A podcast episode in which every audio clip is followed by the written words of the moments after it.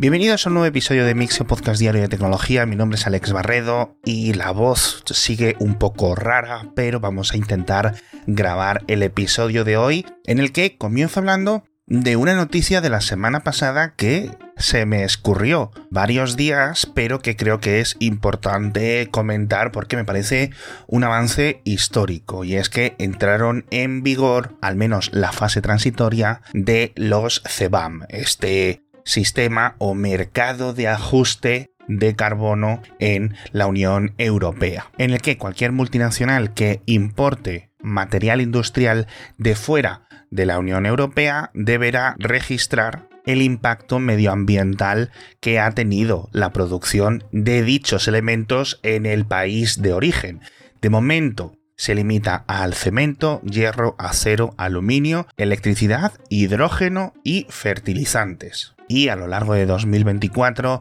entrará plenamente en vigor y entre 2024 y 2032, es decir, durante 8 años, se irán ajustando no solo los precios de este mercado, sino las diferentes categorías de importación. Lo que quiere la Unión Europea, de momento empezando con estas materias primas, pero finalizando con casi cualquier producto, sea un smartphone, sea un televisor, sea el producto que sea, me lo invento, un coche, en un país que para producir ese coche emite cinco veces más CO2 y otro tipo de gases de efecto invernadero de lo que se emitiría por una empresa si se fabricase dentro del bloque, pues que cuando se realice esa importación tengan que pagar, de tal forma que se eviten las denominadas fugas de carbono. Es decir, yo tengo una fábrica de baterías para camiones y la tengo en Polonia, dentro de la Unión Europea. Pues como debido a diversas regulaciones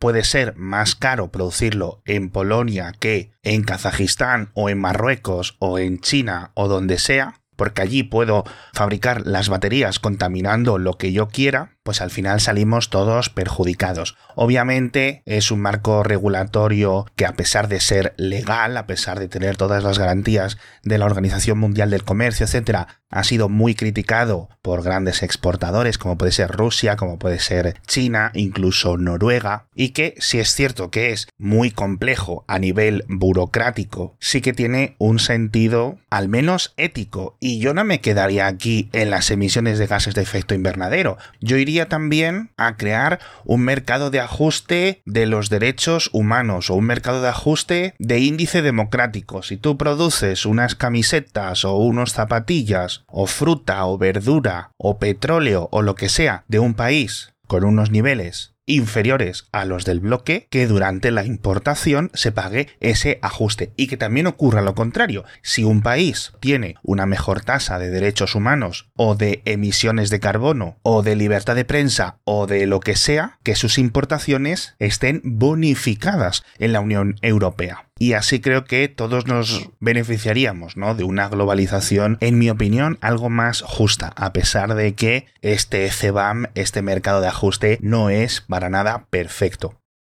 Y seguimos hablando de tecnología dentro de la geopolítica porque el estado de guerra en Israel está afectando a las empresas tecnológicas del país porque según algunos reportes, entre el 10 y el 15% de los empleados de las compañías de IT en todo Israel están siendo llamados a filas y si están en los cuarteles o en el frente o donde sea, pues no están programando o haciendo el trabajo que tengan que hacer. Como podéis imaginar, el componente demográfico de estas empresas está mucho más afectado para esta movilización militar. Aproximadamente hay unos 250.000 trabajadores en empresas israelíes en el sector tecnológico, uno de los porcentajes más altos a nivel mundial, con lo cual es aproximadamente el 8 o 9% de la masa de población activa del país y que un porcentaje importante de esos trabajadores, más los que se apunten como voluntarios, dejen de trabajar, aunque sea temporalmente, pues va a tener un impacto, yo creo, importante. Y para la siguiente noticia me voy a poner dos gorros, el gorro cinéfilo y el gorro escéptico, porque un ciudadano residente en Glasgow, en Escocia, estaba circulando con su nuevo coche eléctrico por la ciudad y de repente vio que sus sistemas de frenos no le funcionaban y que el coche no bajaba de 50 kilómetros por hora que, como muchos recordaréis, es muy parecido al argumento de la película Speed protagonizada por Keanu Reeves hace 200 millones de años. En este caso no había ninguna bomba involucrada, parece que era un fallo electrónico y después de llamar a la policía con su teléfono móvil, utilizando varios coches y varios furgones patrulla, consiguieron frenar el vehículo, que por cierto no lo he comentado, pero era un MGZS, uno de estos coches eléctricos de gama media que están saliendo bastante bien y que se están vendiendo también a buen ritmo en muchos países de Europa. Y aunque los reportes de prensa no he leído una explicación detallada de lo que ha ocurrido, aquí es cuando me pongo mi sombrero escéptico, veo bastante más probable que haya sido un fallo del conductor al activar algún tipo de conducción asistida o lo que fuese y no supiera desactivarlo. También es cierto que si fuera este el caso, debería de haber sido más fácil desactivarlo, pero la verdad es que estoy hablando sin saber. Y por insistir dentro de esta noticia un poco rocambolesca, estamos viendo un caso creciente año tras año de personas que con su primer coche eléctrico o un coche con un componente muy grande de funciones de asistencia o de software, etcétera, tienen accidentes y dicen que el coche aceleró por su cuenta, que no frenaba y que se movía como si estuviera el coche poseído. Y cuando se le hace un análisis en la instrumentación, se ve que es que el conductor estaba pisando el acelerador a todo lo pisable porque se había confundido, porque se había puesto nervioso o por lo que sea. Y ya digo, esto va a ir ocurriendo cada vez más, no porque sean coches eléctricos o porque sean fabricados en China o por lo que sea, sino porque su conducción es ligeramente diferente a la de los coches tradicionales con un componente casi integral de mecánica y ya me está doliendo muchísimo la garganta, así que voy a ir cerrando el episodio con algunas noticias rápidas que merece la pena que os cuente. Por ejemplo, que Netflix ha cancelado la versión gratuita que ofrecía en Kenia, en la que cualquier ciudadano de ese país desde hace dos años y pico podía ver Netflix de forma gratuita, sin anuncios, pero con un catálogo reducido y solo en teléfonos móviles no han dado muchas explicaciones de por qué lo han eliminado ahora y qué tipo de cosas han aprendido en estos dos años, porque me parecería algo muy interesante para el futuro de las transmisiones multimedias en Internet. Pero siendo esta compañía, pues no me extrañaría que de repente dentro de seis meses lo anunciaran en más países o incluso que llegase a nivel mundial.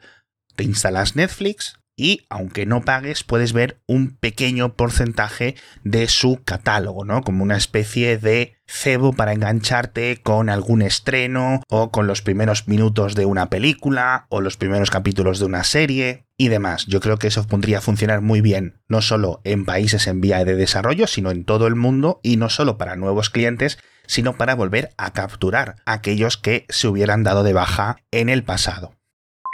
un poco relacionada con esta noticia es que Disney el 16 de octubre, creo que el lunes, estrena la versión restaurada en 4K de Blancanieves. Hicieron una restauración con la Cenicienta hace unos meses, ahora le ha tocado a esta otra película clásica, que no creo que les quede mucho para cumplir los 100 años, y que además de ganar esta resolución 4K, tienen un tratamiento de los colores en los que han respetado con muchísima fidelidad los fondos en acuarela, las animaciones, las ilustraciones originales, es decir, que hay un gran trabajo técnico detrás de estas restauraciones, que no es, la pues venga, escaneamos la cinta y subimos el fichero. Hay un trabajo artístico y tecnológico detrás bastante importante. También se ha restaurado o al menos renovado la versión de Microsoft Teams, que ya llevaba unas semanas para algunos usuarios, y que esta versión 2.0 está ya para todos los abonados corporativos, la versión para Windows y la versión para Mac. Es mucho más rápida, es mucho más ligera, es mucho más eficiente, principalmente por el cambio a la tecnología WebView 2 en vez de los modelos tradicionales sobre Electron, pero sinceramente creo que para una aplicación tan importante y con la que Microsoft gana tanto dinero en tantas empresas, creo que la compañía debería de hacer un desarrollo mucho más serio, que no me parece mal WebView 2, pero creo que Microsoft tiene talento suficiente como para hacer una versión nativa de Windows, una versión nativa de Mac, una de Android, una de iPhone, etc. Y luego ya si quieren meterlo a través de web o a través de este tipo de clientes relativamente universales, pues que lo hagan. Pero la verdad es que a veces da un poquito de pena cómo funciona Microsoft Teams, al menos la versión original, en ordenadores portátiles de hace 5 años. No te estoy hablando de cajas de color beige con procesadores Celeron, te estoy hablando de productos relativamente recientes. También hablamos de los casinos hackeados en Las Vegas, que declaran 100 millones de pérdidas por los ciberataques, que les tuvieron 10 días fuera de servicio, sus hoteles, los casinos, los restaurantes, las tragaperras, etc. Pero dentro de estos 100 millones también entran los costes derivados del ciberataque, las indemnizaciones que vayan a tener que pagar, todo lo que les haya costado a nivel informático, a nivel de abogados, etcétera. Así que si habéis escuchado el último episodio de Kernel en el que vino Cristina Brita, que es Product Manager en ciberriesgos de AXA, y me explicó precisamente todos estos costes de los ciberataques, pues quizás la cifra no sorprenda tanto. Hablamos también de Amazon, que por fin ha lanzado los dos primeros satélites de su constelación Kuiper, que va con muchísimo retraso y que quiere ser un rival de Starlink y de otras plataformas de conexión a Internet por satélite. Y por si queréis perder un rato en la oficina o en clase o en casa o donde queráis,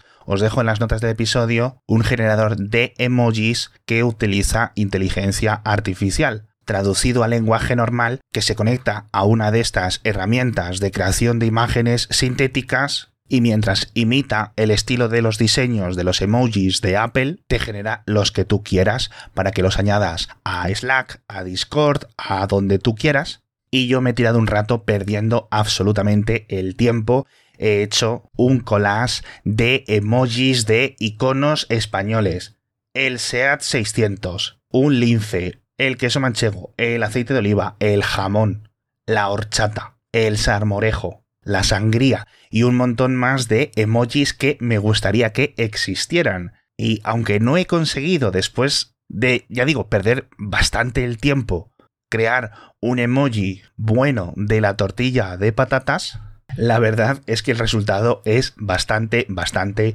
chulo. Así que os invito a que visitéis las notas del episodio, no solo por este enlace, sino por el resto de noticias y cositas que os he contado en el episodio. Y con esto ya me despido por hoy, al final se ha alargado un poco para disgusto de mi garganta, pero nos vemos mañana con más noticias de tecnología.